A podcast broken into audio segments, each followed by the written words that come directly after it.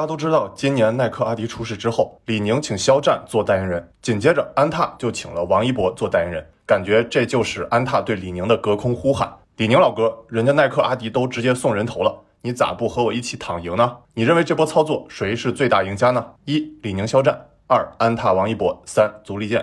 上集我在李宁视频里说了，论市值，安踏是中国运动品牌当之无愧的老大。那我可要正经严肃分析一下安踏了。但当我打开安踏财报电话会时，还以为走错了片场，然后我就盯着这四只可爱的大熊猫啊，不，四位安踏高管看了好久。那今天我就从三个方面来谈谈，李宁比安踏差哪儿了？我是小尼，谈说个记。先说第一点，安踏现状。虽然我很少以市值论英雄，但安踏能走到今天这个市值，确实不容易。尤其是安踏扛住了著名的做空公司浑水在二零一九年七月连发的五篇做空报告。要知道，上一个被浑水做空的著名中国公司是瑞幸。好多人说看我之前讲瑞幸是我的著名翻车啊不代表作，这个等我以后复盘瑞幸时再详细聊吧。而且浑水对安踏的用词不亚于网络喷子，说安踏是酒桶中的大便。安踏不仅扛住了浑水的猛烈攻击，还赞助了二十七支中国国家代表队，而且这其中有不少小众运动项目，确实不赚钱。请大家把交个朋友打在公屏上，我觉得这波吹一下安踏不为过。二零二一年是安踏集团成立的三十周年，小学二年级都知道，安踏不只有安踏品牌，还有菲拉、始祖鸟、所罗门、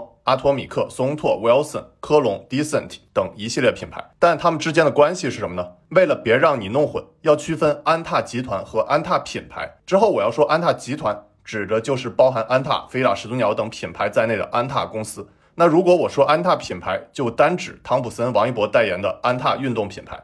那如果想彻底搞懂安踏集团和安踏品牌的关系，需要看懂安踏三大品牌群。那这安踏三大品牌群指的是哪三大呢？一、专业运动品牌群，指的就是安踏品牌和安踏 Kiss，代表了大众、专业和新国货，而且逐渐要从批发转型为直面消费者 D to C 的管理体系。我在第三点详细讲。二、时尚运动品牌群。指的就是以 Fila、Fila Kiss、Fila Fusion 为代表的高品质、高增长的品牌，说白了就是单价更高、毛利率更高的 Fila。这个我在之后第二点详细讲。三、户外运动品牌群，指的就是以迪桑特、科隆 Sports 为代表的追求差异化的定位的品牌，说白了就是小众但单价高的品牌。你肯定会好奇，为啥没提我之前说的始祖鸟、所罗门、阿托米克、松拓、Wilson 等品牌？因为他们都是归属于 Amer 亚马芬旗下和安踏集团的合营公司。在安踏集团财务报表里，也是要单独列出合营公司综合财务信息。比如，二零二零年亏了六个亿，这我在第三点详细讲。那我们再换一个角度看安踏三大品牌群，需要引入这个高大专时坐标轴，看懂安踏集团的所有品牌。那为啥叫高大专时坐标轴呢？顾名思义，纵坐标轴代表了高端市场和大众市场，横坐标轴呢代表了是时尚运动还是专业运动。你可以明显看出，原有的安踏品牌是面向大众市场。而安踏集团这几年扩展的其他品牌，主要是出在高端时尚和专业的运动品牌。比如我平时爱滑雪，有几套双板都是阿托米克的。学友们对始祖鸟、所罗门、迪桑特等品牌一定也很熟悉了。见过同学请打一。其实这个高大专时坐标轴很有意思，你不仅仅可以把安踏三大品牌群放进去，还能放其他品牌。给你留个小作业，把阿迪达斯三叶草、阿迪达斯 Original、阿迪达斯 New Y 三放进这个高大专时坐标轴，你可以完成吗？那还有我作为谈车说科技 UP 主，如果把迈巴赫 S 级、E 级、C 级、A 级、CLS 级、G L 级等奔驰车型放进这个高大专时坐标轴也是可以的。这个等我以后讲奔驰时再详细聊吧。你们感兴趣吗？接着说第二点，飞了王一博。那为什么我要把菲拉和王一博一起说呢？因为我认为他们是安踏集团近几年最重要的杀手锏、增长极和牌面担当。先说菲拉，坦白说，如果单看李宁和安踏品牌，两者差不了多少。你可以从 data 看出，李宁二零二零年收入是一百四十五亿。那虽然安踏集团整体收入是三百五十五亿，但其中安踏品牌的收入是一百五十七亿，所以安踏品牌和李宁品牌的收入差别不大。那李宁和安踏集团收入差别在哪儿呢？主要就是菲拉品牌的一百七十五亿。说起安踏品牌和菲拉的关系啊，之前我看 Z 哥的视频里说，Z 哥说靠卖专业运动品牌赚钱非常难，那与之对应的就是要靠卖时尚运动产品赚钱。比如安踏品牌和李宁品牌就是偏专业运动，赚钱难，交个朋友；而菲拉和中国李宁就是偏时尚运动，赚钱担当。那你赞同 Z 哥这个说法吗？赞同的打一，不赞同的打二。其实我是又赞同又不赞同 Z 哥的说法，你可以说我是典型的双面人格分裂症啊。我之所以赞同，是因为如果看毛利润或者看毛利润率，也就是毛利润除以收入，Z 哥说的是对的。我们就拿安踏品牌和菲拉来举例啊。二零二零年，安踏品牌的毛利润率百分之四十四点七，虽然也不低了，但相比菲拉的百分之六十九点三和其他品牌的百分之六十五点九，确实差不少。说白了就是，如果只看卖一件衣服或卖一双鞋，确实是时尚运动品牌菲拉挣的更多。但是如果你看营业利润，安踏集团在香港上市叫经营溢利，其实安踏品牌和菲拉的营业利润差不多，安踏品牌是四十四点四九亿。而菲拉是四十四点九四亿，甚至如果你要看营业利润率，也就是营业利润除以收入，安踏品牌的营业利润率是百分之二十八点二，比菲拉的百分之二十五点八还要更高。我在之前视频里讲过各种利润的区别啊，不再重复说了。那我就单把毛利润和营业利润关系的公式放在这里，什么意思呢？说白了就是安踏品牌和菲拉是否赚钱，不能只看毛利润或者毛利润率，还要看减去各种费用的营业利润。因为安踏和菲拉的渠道模式不同，安踏主要靠批发给经销商，所以呢费用比较少，而菲拉呢大多数是靠自营店铺，费用比较多，造成了虽然毛利润和毛利润率菲拉比安踏高很多。但其实他们的营业利润差不多，所以啊，如果从营业利润的角度来看，Z 哥说的就不够精确。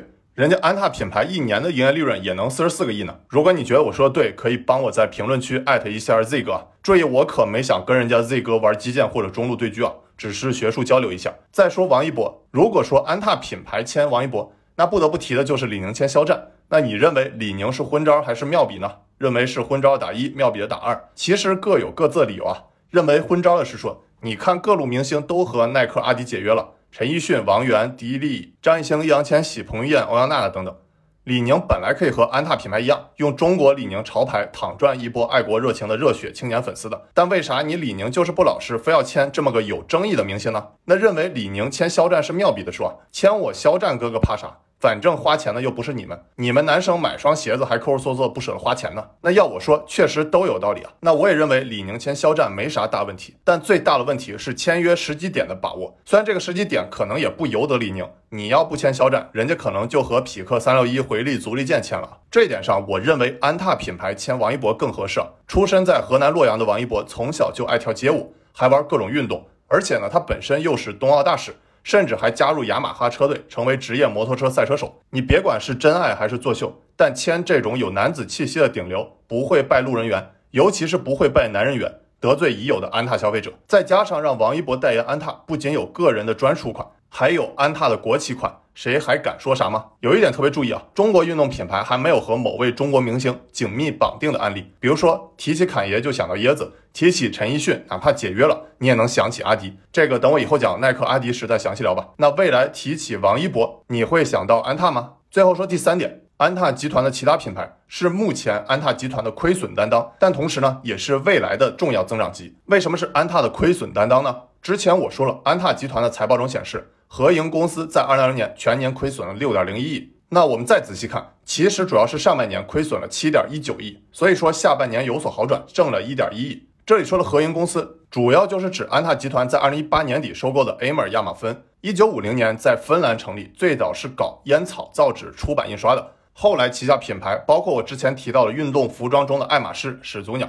是经纬中国系和亡命天涯的风格老爱穿的啊，还有所罗门、美国网球运动品牌 Wilson、奥地利滑雪品牌阿托米克、芬兰运动腕表松拓等等啊。当然了，除了 Amer 旗下这些品牌，安踏集团本身还有迪桑特、Sprady、科隆 Sport，还有 King Kong。用安踏自己的话来说，就是单聚焦多品牌全渠道。尤其是迪桑特，大家可以特别注意一下啊，是2020年安踏集团旗下除了安踏品牌和菲拉的另一大亮点。连安踏集团执行董事兼 CFO 赖世贤专门在财报电话会上说。安踏集团的其他品牌收入增长，主要是由于迪桑特品牌的收入增长。所以我说，以上我提到这些安踏集团的其他品牌是未来的重要增长极。那王健林说一个亿是小目标，那安踏集团有五十个小目标，而且单位还是欧元的，因为安踏集团有五个十亿欧元目标。具体来说呢，就是将始祖鸟、所罗门和威尔逊三个品牌分别打造成为十亿欧元的品牌，而且呢，中国市场和直营模式计划实现收入十亿欧元。当然，安踏集团想实现这五十个欧元小目标，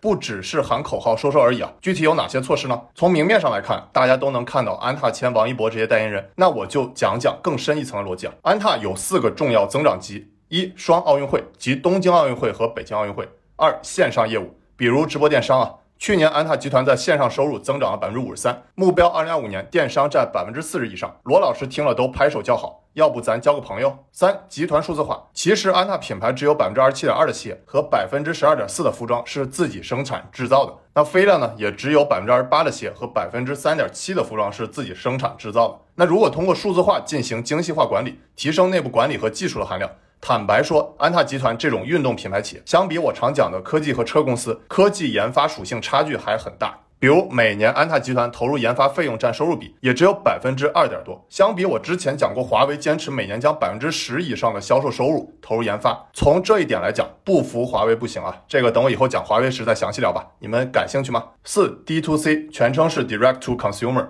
经常看我视频的绝对知道，特斯拉和电动三傻啊不三兄弟都是不搞 4S 店合作，他们的直营店铺就是一种 D to C。而安踏集团呢，起家主要是以分销批发模式为主，但逐渐要向 D to C 转型啊。D to C 的好处我就不多说了，感兴趣可以截这张图。那我想仔细讲讲安踏为了做到 D to C 做了哪些事。比如你可以明显看到安踏品牌的店铺在大改，那大改的方式有三种：一简单粗暴，直接关了。比如安踏在二零二零年中还有一万一千一百九十七家安踏品牌店。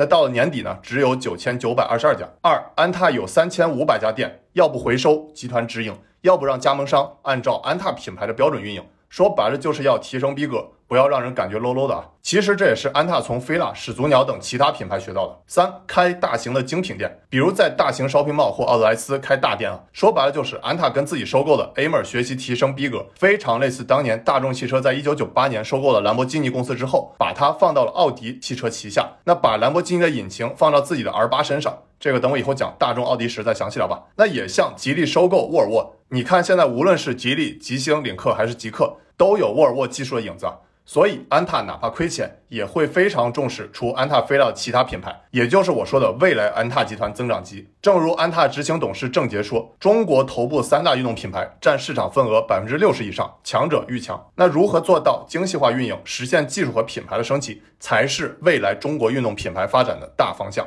今天我从三个方面聊完安踏，又到了我最想和你们说的小丹尼价值观一加一大于四。最近我在看李路的《文明现代化价值投资与中国》这本书里呢，看到了貌似错误的数学学公式一加一大于四，但却是很有意思的概念。为什么说一加一大于四呢？分为两步，先说第一步，一加一大于二。那近代文明演化最根本的变化就是出现了自由交换，而在亚当·斯密和李嘉图的分析下，经济上的自由交换实际上就是一加一大于二。说白了就是分工可以创造更多的价值。比如我做好 UP 主，给大家做好视频，大家作为观众多多点赞、关注、投俩币，大家在互相自由交换价值，而参加交换人越多，创造的附加价值就越高。说白了就是，接着说第二步，一加一大于四。那到了现代科技时代，尤其是互联网时代，除了产品、商品和服务可以自由交换，有一个关键元素也可以自由交换了，两个字，你猜是什么呢？其实答案就藏在你们的弹幕和评论中。那就是知识。当知识也进入到自由交换，可以产生更加倍的价值，